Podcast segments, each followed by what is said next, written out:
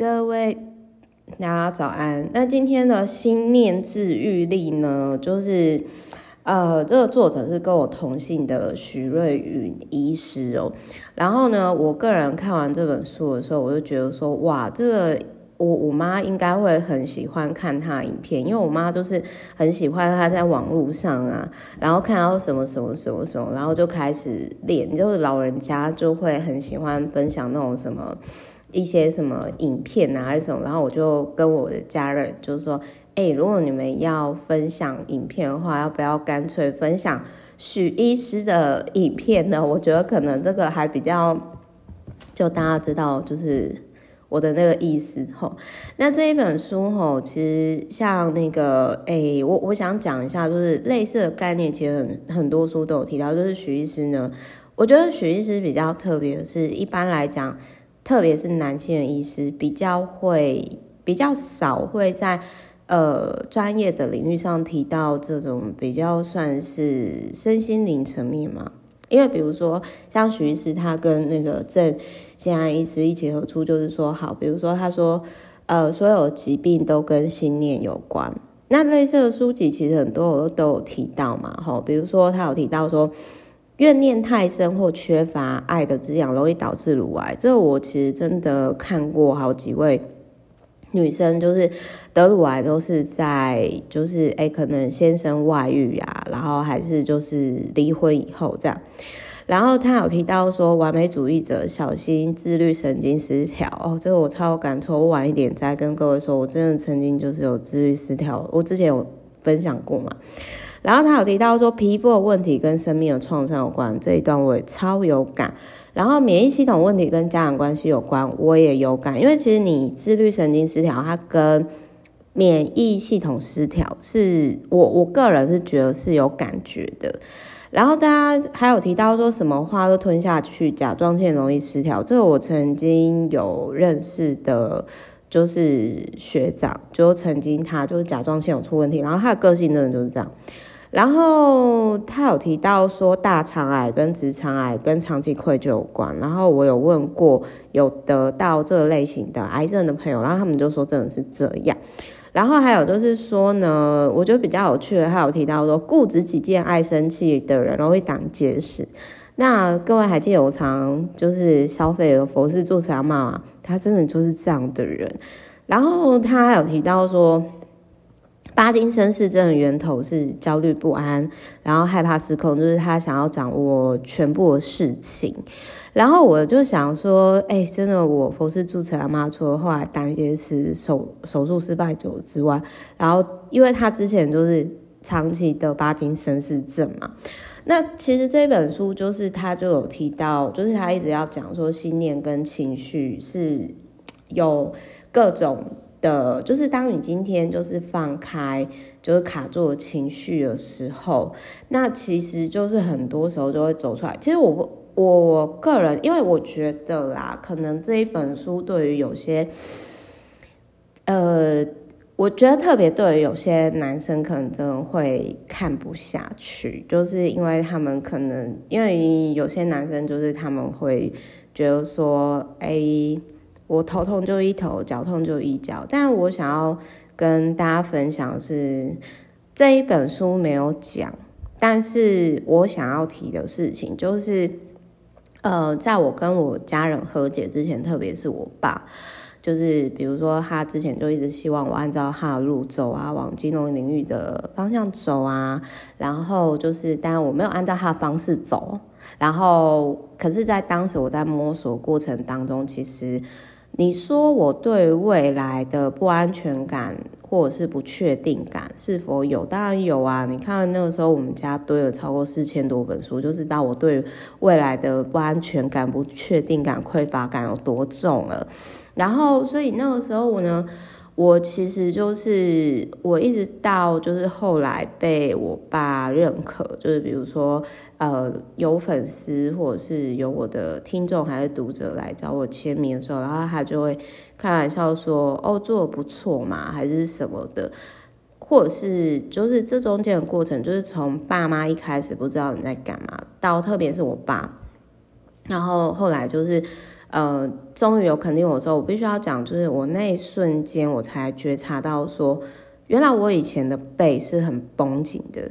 就是那种不自觉给自己的压力绷紧到说，呃，我试了很多种方式，换了很多床垫去给人家按摩，都是治标不治本，就是我常被紧绷到我没有办法睡着。就是很，各位很难想象吧？那那种压力是不自觉，所以我对于这一本书里面所提到，就是说，呃，有些长期的，比如说头痛什么，那是来自于你没有释放出来的情绪。那当然，类似释放情绪的身心灵领域，我之前也有，就是我朋友有找我去做那种很瞎的那个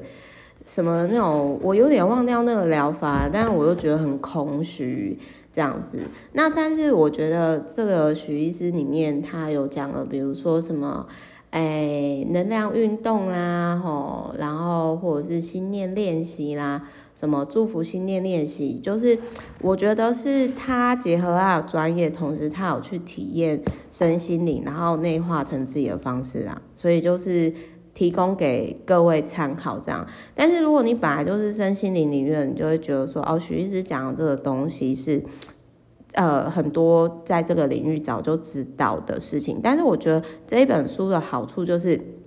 他有提到一些个案很清楚，而且你可能看完之后你会非常的有共鸣。好，比如说他这里就有提到说呢。哎，我这边要讲了，顽固的皮肤跟生命的创伤有关。然后他就有提到说，这个个案雪玲呢，他的问题跟他父父亲以及工作有关。那结果这个个案呢，就是说他想要处理工作问题，因为他和股东长期不和。但是实际上呢，就是这股东对他没有恶意。真正让他感到不满的能量呢，是来自父亲。就是，但是这个很特别的是，他的父亲其实早在十几年前就过世了。但是这个个案似乎想要躲开爸爸。然后我对于他这个个案里面，就是这个雪玲讲的这一段，我觉得很有共鸣。就是他说，从小到大，我的父亲对我来说总是太多的规矩，太多的期待。总是说为了我好，不论我表现得再优异，他都只会要求我更多更好，因为他也是一个自我要求很高的人。然后他其实这里就是说，呃，他就请那个雪玲说出和解文章。那类似的文章，其实呃，我想要跟大家分享，我个人蛮推荐陈志恒心理智商师的《叛逆有理，独立无罪》。的和解文，因为我那个时候看到的时候真的是爆哭，所以他和解文是你不一定要跟你爸妈讲，你可以在心中讲，你也可以真的像我一样，是真的打电话跟他们讲，或者是网络跟他讲，不一定要面对面。如果你怕尴尬的话，然后他就讲说：“亲爱的爸爸，谢谢您生我养我，我带着爱与敬重，把属于您的期待跟要求还给您。”我可以选择轻松自在的做自己，不需要去满足您的期待。我可以把自己管理好，就像您一样，我是一个负责任的人。谢谢您对我的身教跟言教，让我懂得自我要求与负责。但是过度的关系会让自己跟他人很紧张。现在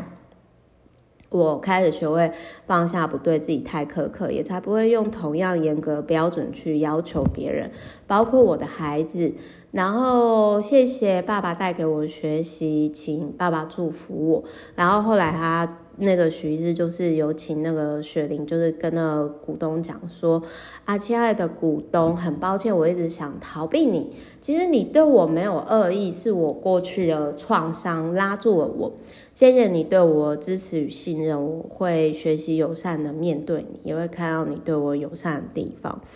那我其实有反省一件事情，就是说，呃，充满爱的人，那他其实看世界是充满爱的。就是你怎么看世界，或者是你怎么去对待别人，往往呈现你自己内在的另外一面。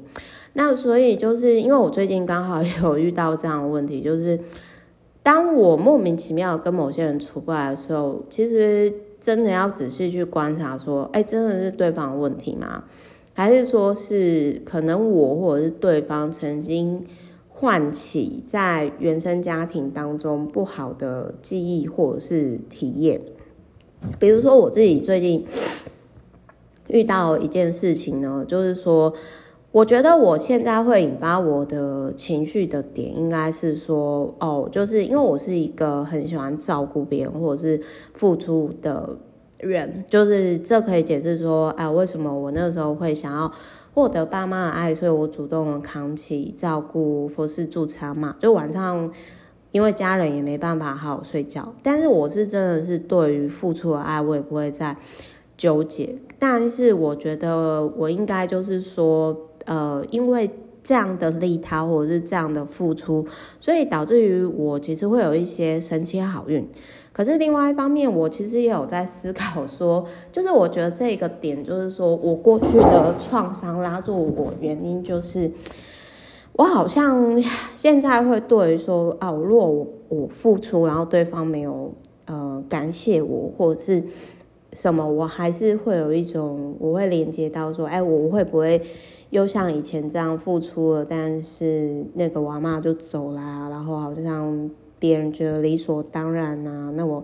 到底在干嘛？因为我自己知道我自己是一个我的想法或者是我的一些观念很很多是非常有有价值、很值钱的。然后他有提到说呢，就是另外他有提到说，呃，树丘的免疫系统问题，比如说他说。嗯，他一直跟父母没有什么交集，然后就是，然后因为就是他们的修行团体不太一样，比如说可能一个信基督教，一个信佛教这样子。然后素秋呢就有提到说他。从小就是很懂得反思，结果只会就是他发现到说一直责怪自己，那结果徐医师就讲说，有的时候是 可以去想说，哦，既然父母不认同我的宗教跟修行方式，可能是因为我的冷漠，我没有用爱跟慈悲。去连接，那么既然如此，我可以用更好方式去面对。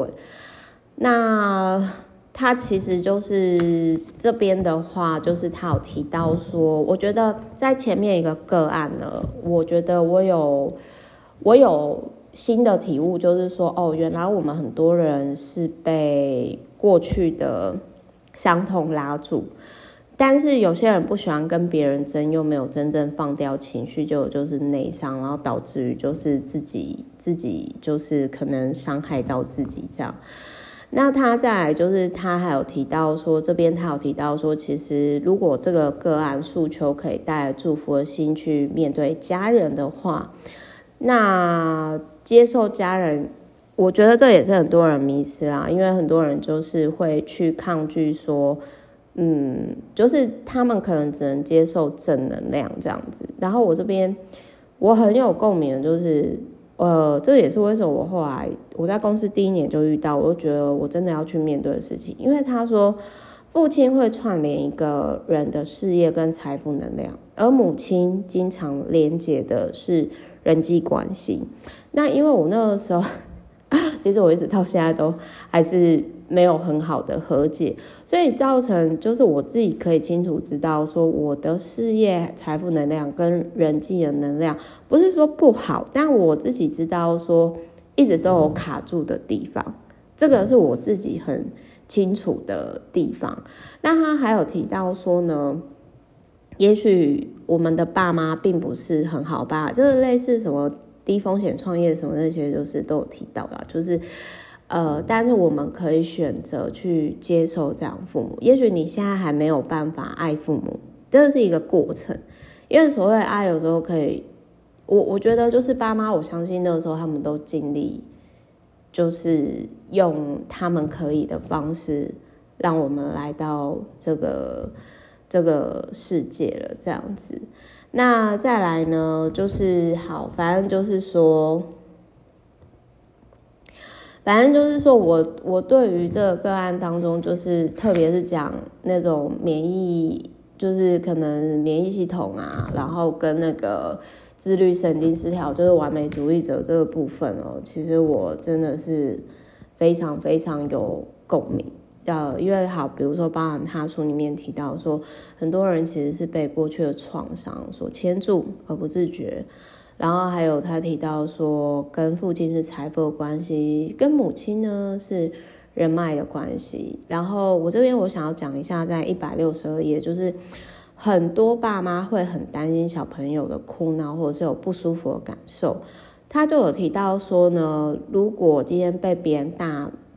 骂，然后你还教小孩子不要哭，不准哭，其实爸妈应该是要教小朋友如何去。处理感受，那我觉得这是我们那一代的爸妈比较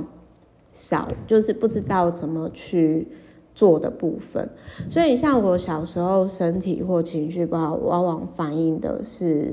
我爸妈之间关系紧张的问题。我觉得啦，这个我也，呃，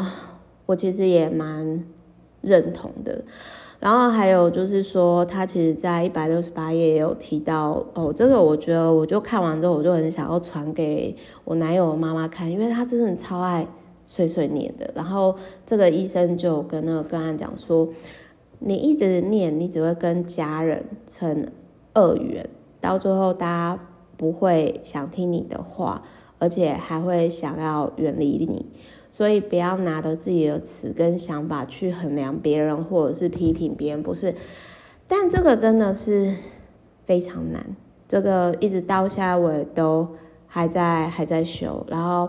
包含就是他这本书后续有讲巴金森氏症，其实就是你想要就 maybe 是控制狂，就是你想要掌控所有东西。但是你为什么想要掌控所有东西？因为你就是对周遭没有安全感嘛，对吧？那还有就是，他这里有提到说，长期受忧郁症所苦的贵月，很容易去扮演无辜受害者。我我之前也有遇过这样的人，就是他很爱演受害者。然后，然后我我其实不太懂，因为他那时候一直认定说我是加害者，可是我就不是那样的人。那我在看到这个个案的时候，我就突然顿悟到说，哦，也许我遇到那很爱演自己是受害者的人，也许他真的曾经是受害者。因为这个个案就有提到说，如果你有遇到那种很爱演受害者的人，可能他的原生家庭是这样，就是他有提到说，贵月只要从小做错事，就会招来。父亲的一顿打骂，可是他只要赶紧认错，表达出愧疚、后悔，那父亲呢就会立刻放软，反过来安慰桂月。所以就是从小桂月就会用楚楚可怜的方式扮演弱者，利用对方的同情心来逃避责任或处罚。所以呢，久而久之呢，他就得了忧郁症。但是他会在心里，反正就是说表面上很。柔弱，但是心里抱怨数落对方的不是这样子，就是这类型的人，他可能没有看到自己内心隐藏的许多愤怒，然后就是即使没有说出来，但是这个这个我觉得就是压抑久，然后才会有忧郁症吧。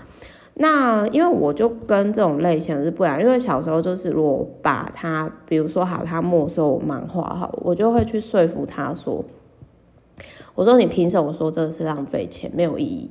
就我觉得这跟人格特质有关啊，因为我其实不太喜欢，就是让自己处于是一种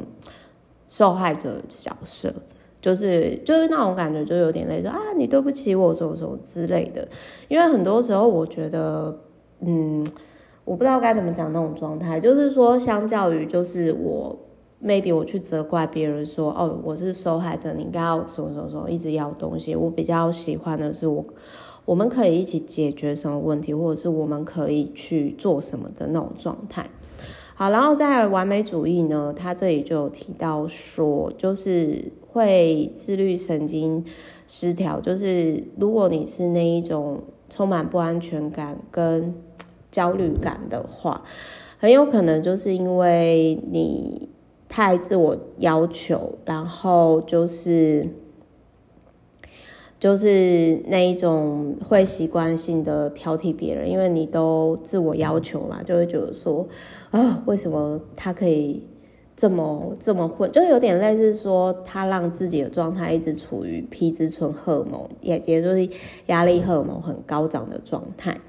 然后我之前我有遇到，就是生气跟压力导致于长期头痛的个案，这样。那最后他有提到说，就是放手与祝福，让爱交流。就是有些人的日子过不好哦，就是因为他的执着，就是你可以看到他会一直在重复的回圈。然后许医师有提到说，不要刻意想着去改变别人，因为那毕竟是。他自己的人生，然后就是他就是好，比如说他这里就有提到说，哎，比如说像有些人可能会跟我一样，就是童年不快乐。那有些人他可能这一辈子他都一直选择在那个伤痛当中。那当然我不想要这样，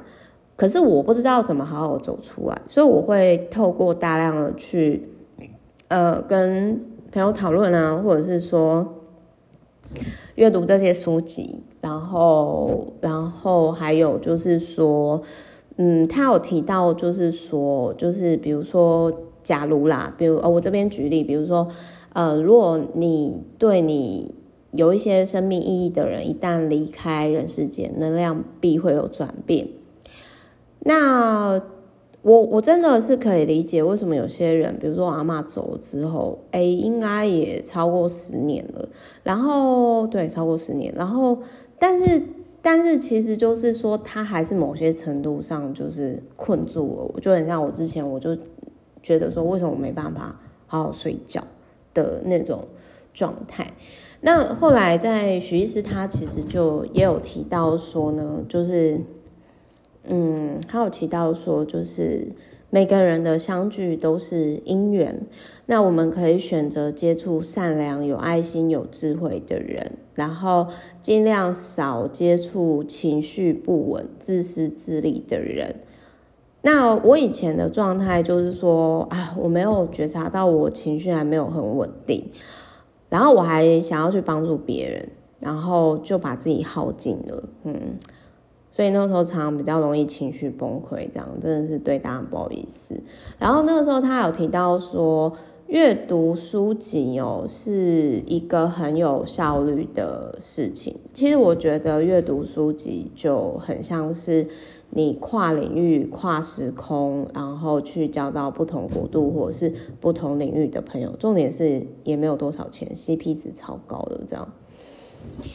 好，然后最后就是呃，最后就是说，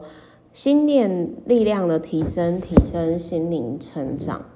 那他有提到说，其实人的频率会伴随着当下环境以及过去的记忆互相。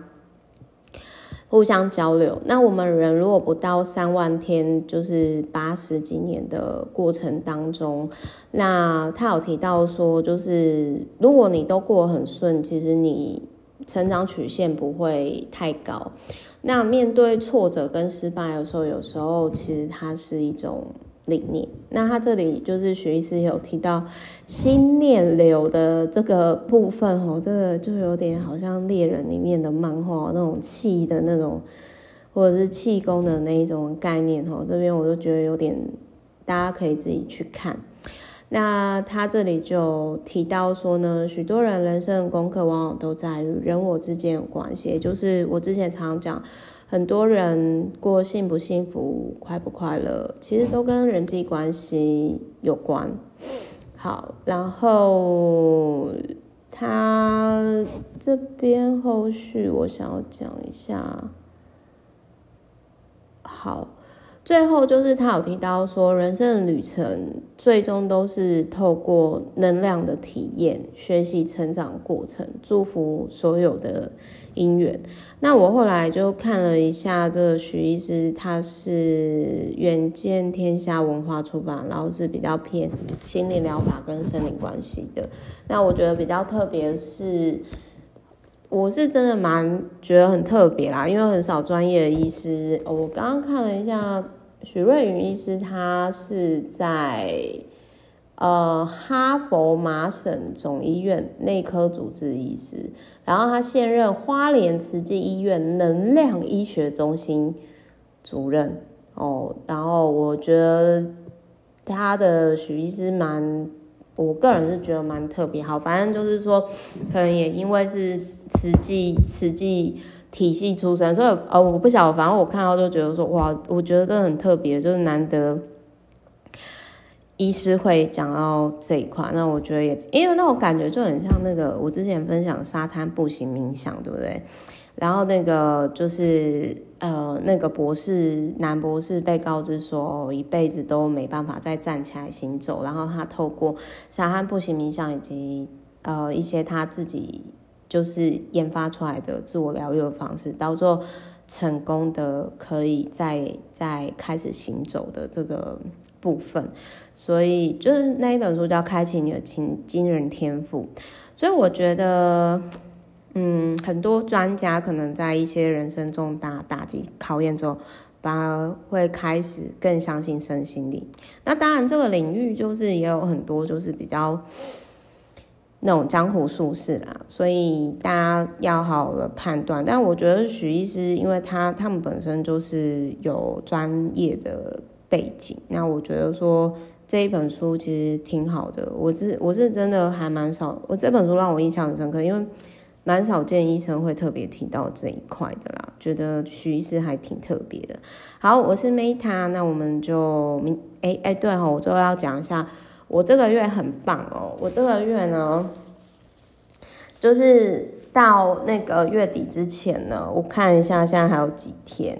还有四天，可是我已经超前部署了，就是讲完整个月该分享的分。那可能是因为疫情的关系哦，然后还有我最近就比较乖一点，也没有跑去爬上山或下海。然后呢，就是比较多的时间专注，真的专注在创作上。然后我觉得这样挺好，因为我这个月我也没有逼自己，我就是想到，然后我就。想说，哎、我可以分享这本书，哎、我可以做什么，然后也没有特别，就是好像要赶进度，因为我之前曾经会有，哦，我要赶进度的状况，但是我这个月除了就是提前就是分享完整个五月的进度之外呢，然后多数时间状况也是，哦，我真的想分享这一本，哦，刚好我可以做的，就是没有像以前一样，就是有些书证我就只是为了说说。但这个月真的没有这种状态，然后我觉得就是挺好的。该怎么说？就是有种岁月静好，一切很好，祝福大家都好的那种感觉。好，那反正听完心念治愈力之后，也欢迎大家跟我交流。反正我觉得这本书就是很多身心灵都有讲到类似的概念，但是许医师就是有提出来个案是台湾的接地气的版本。因为之前有看过类似的书籍，我觉得就讲太多，然后因为外国人，我觉得跟华人还是有差，所以我觉得这是这一本书跟一般身心灵的书不一样的地方，而且写书人有专业的背景，这样，嗯，好，OK，我是 Meta，然后我们就下个月见啦，拜拜。